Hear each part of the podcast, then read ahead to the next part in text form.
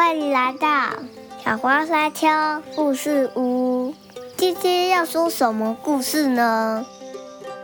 各位大朋友、小朋友，你们好，欢迎来到小花山丘故事屋。今天要跟大家说的故事是《妈妈很快就会来接我》，作者是千美珍，绘者是金永美，大颖文化出版。故事开始喽！我在等妈妈。妈妈说：“如果我不哭，乖乖的等，她马上就会来了。”所以我没有哭，决定勇敢的等妈妈。妈妈跟我打勾勾。她说：“和朋友开心的一起玩，妈妈很快就会来了。”所以我和朋友们比赛，看谁最会前滚翻。我们边比赛边开心的玩。我还玩了球，妈妈要是知道我有多会玩球，看到我跑得有多快，一定会吓一大跳。妈妈还说，如果我听老师的话，等一下就会买好吃的东西给我吃。来，大家排好队，跟着老师走。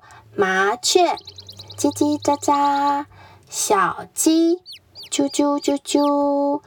我回答的最大声了。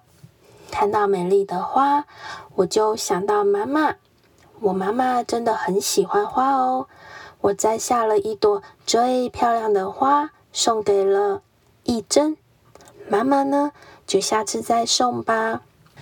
吃午餐的时候，我想到妈妈老师对我说：“要细嚼慢咽，不要掉到地上了。”我就对朋友们说：“要细嚼慢咽，不要掉到地上了。看看我们班谁最会边吃边掉。等一下一定要告诉妈妈。吃完午餐就困了，沉沉的睡一觉起来，妈妈就会来接我了吧？睡醒，妈妈还是没有来。我很好奇，妈妈到底什么时候会来？”朋友们好像也都在等着自己的妈妈。要是妈妈不来怎么办？眼泪好像突然要掉下来了。但是我和妈妈打勾勾说不会哭，所以我忍住了。这时，旁边的阿福哭得一把鼻涕一把眼泪的说：“哼，妈妈，我好像也忍不下去了。”就在这个时候，上米呢？妈妈，我就知道妈妈一定会来。我才不像阿福，我一点都不想哭。妈妈，你说过要买好吃的东西给我吃吧？故事说完了，各位小朋友，学校的生活是不是很有趣呢？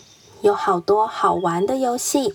还可以跟好多好朋友一起玩，虽然心里还是会突然想到妈妈哪时候才会来呢？这时候，故事里的尚米就会想起和妈妈的约定，勇敢的安慰自己，给自己等待的信心，克服短暂的分离。终于又听到妈妈温柔的声音，妈妈真的很快就来了哦。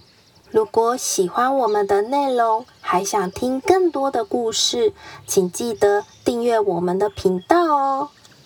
谢谢大家的收听，拜拜，下次再见。